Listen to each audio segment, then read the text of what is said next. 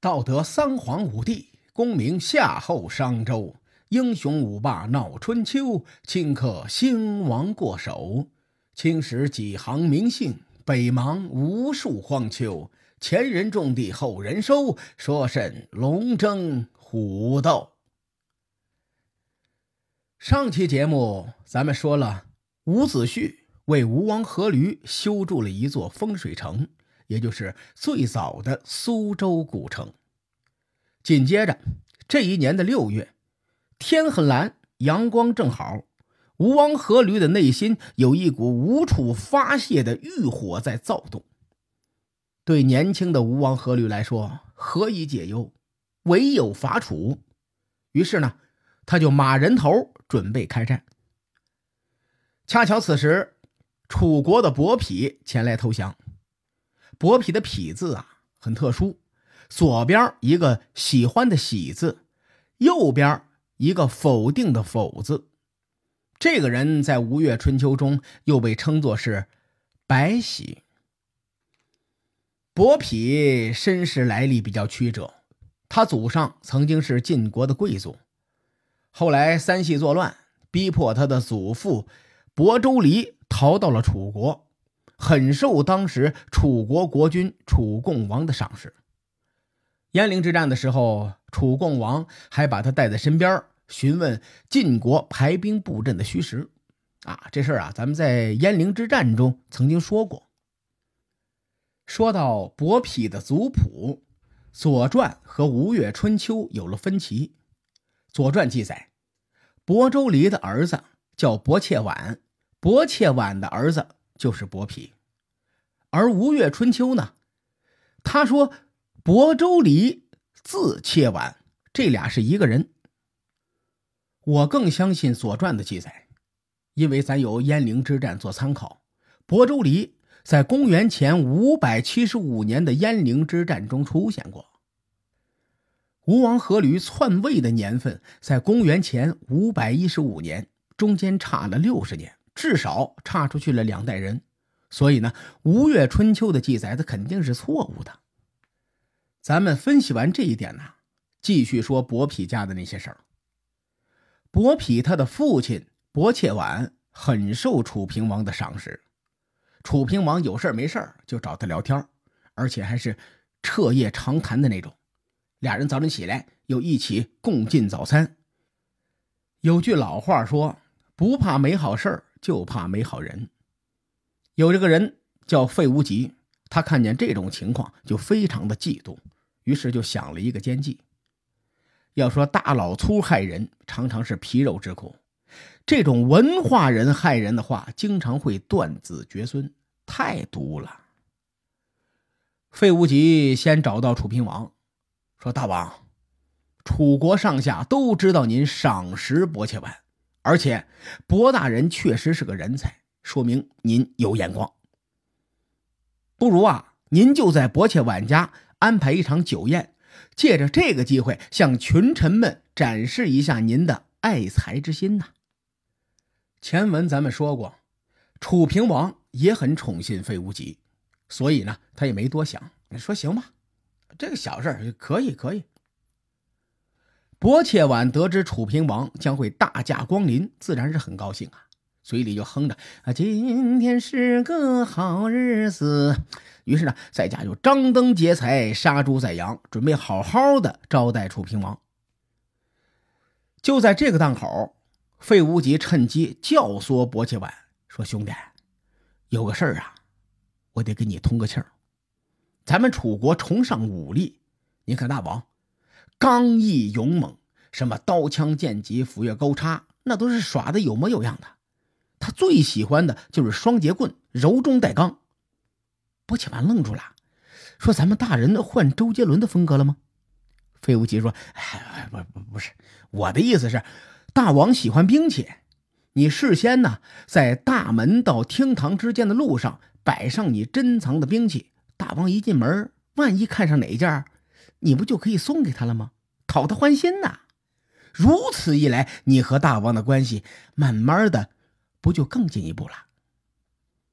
伯切晚听得眼睛都发亮了，连连点头：“嗯嗯嗯嗯嗯，这是个好主意。呃，多谢费大人指点迷津呐！我这就命人把兵器都摆出来。过了没多久，楚平王摇头晃脑的就走到了薄切婉的家门口。好家伙，这大门洞开，里面放着各种各样的兵器。楚平王就大吃一惊啊，连忙问身边的费无极说：“这这不不不，薄切婉这是要干嘛干嘛呢？”一切都在费无极的算计当中，但费无极还在装小白兔，惊恐的喊道：“大王，快跑！薄切婉这是要谋逆弑君，我来给您断后。”楚平王心说：“这薄切丸这是认识梁静茹啊，还是怎么着啊？否则他哪来的那么多勇气呀？他根本就没过脑子，当场勃然大怒，调兵遣将的直接把薄切丸给灭了族了。所幸啊，薄皮同志当时不在府上，所以捡回了一条小命。他得知一家老小全被宰了，当时就吓尿了。”连滚带爬的就跑到了吴国去投奔伍子胥。伍子胥听到伯嚭的经历，不禁产生了共鸣。这俩人的遭遇太像了，都是奸人当道，最终自己家破人亡。所以伍子胥没有犹豫，直接将伯嚭就推荐给了吴王阖闾。吴王阖闾接待伯嚭的时候，就问他。我们吴国地处偏远，东临大海，条件不是很好。你怎么会到这儿来呀？剥皮回答：“我是楚国的流亡之人呐。听说您收留了穷困潦倒的伍子胥，所以才不远千里来归顺。从今以后，我这条命就是您的了。您如果要，我刀山火海在所不辞；如果您不要，那希望大王赐我一死。吴王阖闾赶紧说：“好，好，好！我就喜欢你这种刚烈的汉子。你留下来跟我混，有肉吃。”就这么着，伯嚭在吴国找到了一个立足之地。另外，您别以为我在说闲篇啊，在上期节目的结尾的时候。咱们曾经提到过，伍子胥给吴王阖闾介绍了两个改变吴国命运的人，伯嚭就是其中之一。这老兄在吴楚争霸以及后面的吴越争霸中都扮演了重要的角色。您别看此时的伯嚭很可怜，他后面做的那些事情，要多不地道就有多不地道，咱暂且不表，到时候咱们再说。当时吴王阖闾招待伯嚭的宴会上，吴国一位叫贝离的大夫对伯嚭很不放心，他就问伍子胥：“大人，您怎么刚看见伯嚭就这么信任他呀？”伍子胥回答：“哎，您有所不知啊，楚平王将伯嚭害得家破人亡，和我的境遇一样，我难免会生起亲近之心呐。”贝离就说：“您不能只看表面呐。当年妖离投奔公子庆忌的时候，对方也是可怜他。最后呢，公子庆忌什么下场，您比我更清楚。我是挺不放心的。您有没有其他的想法能让我安心呢？”伍子胥摇摇头说：“哎呦，这这这这还真没有。”贝离紧锁眉头，还是不放心。说：“您看，伯嚭的目光如鹰，走路似虎，整个人都透露出一种追求功利、嗜杀残忍的性子。您可千万别和他接近。”伍子胥听完，哈哈一笑：“哈哈哈，您这是妄想症犯了吧？啊，想太多了。来来来来，咱们喝酒。这个历史啊，往往充满了戏剧性。”背离的话果然在日后就应验了。伍子胥眼前这个穷途末路的伯嚭，在三十年后亲手害死了伍子胥。只是此时此刻的伯嚭身负血海深仇，而且没有在吴国站稳脚跟。如今他一心只想着借助吴国的兵力出师伐楚，为他的父母亲族报仇。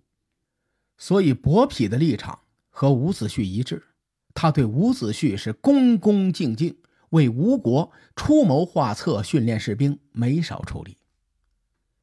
在日后吴王阖闾出兵伐楚的时候，伯嚭还是史书上记载的三员大将之一。所以呢，我专门做了这期节目，和大伙聊聊伯嚭这个历史人物。聊完伯嚭之后，今天这期节目就差不多了啊。至于另外一个改变吴国命运的人物是谁呢？列位，咱们下回分解。书海沉沉浮浮，千秋功过留与后人说。我是西域说书人介子先生，下期节目咱们继续聊春秋风雨。更多精彩内容，请搜索关注微信公众号“伯乐灯”，与更多听友交流互动。伯乐灯还将定期为粉丝发放福利。愿我们的存在让您对明天更有期许。咱们后会有期。过了没多久。好家伙！楚平王摇头晃脑的就走到了薄切婉的家门口。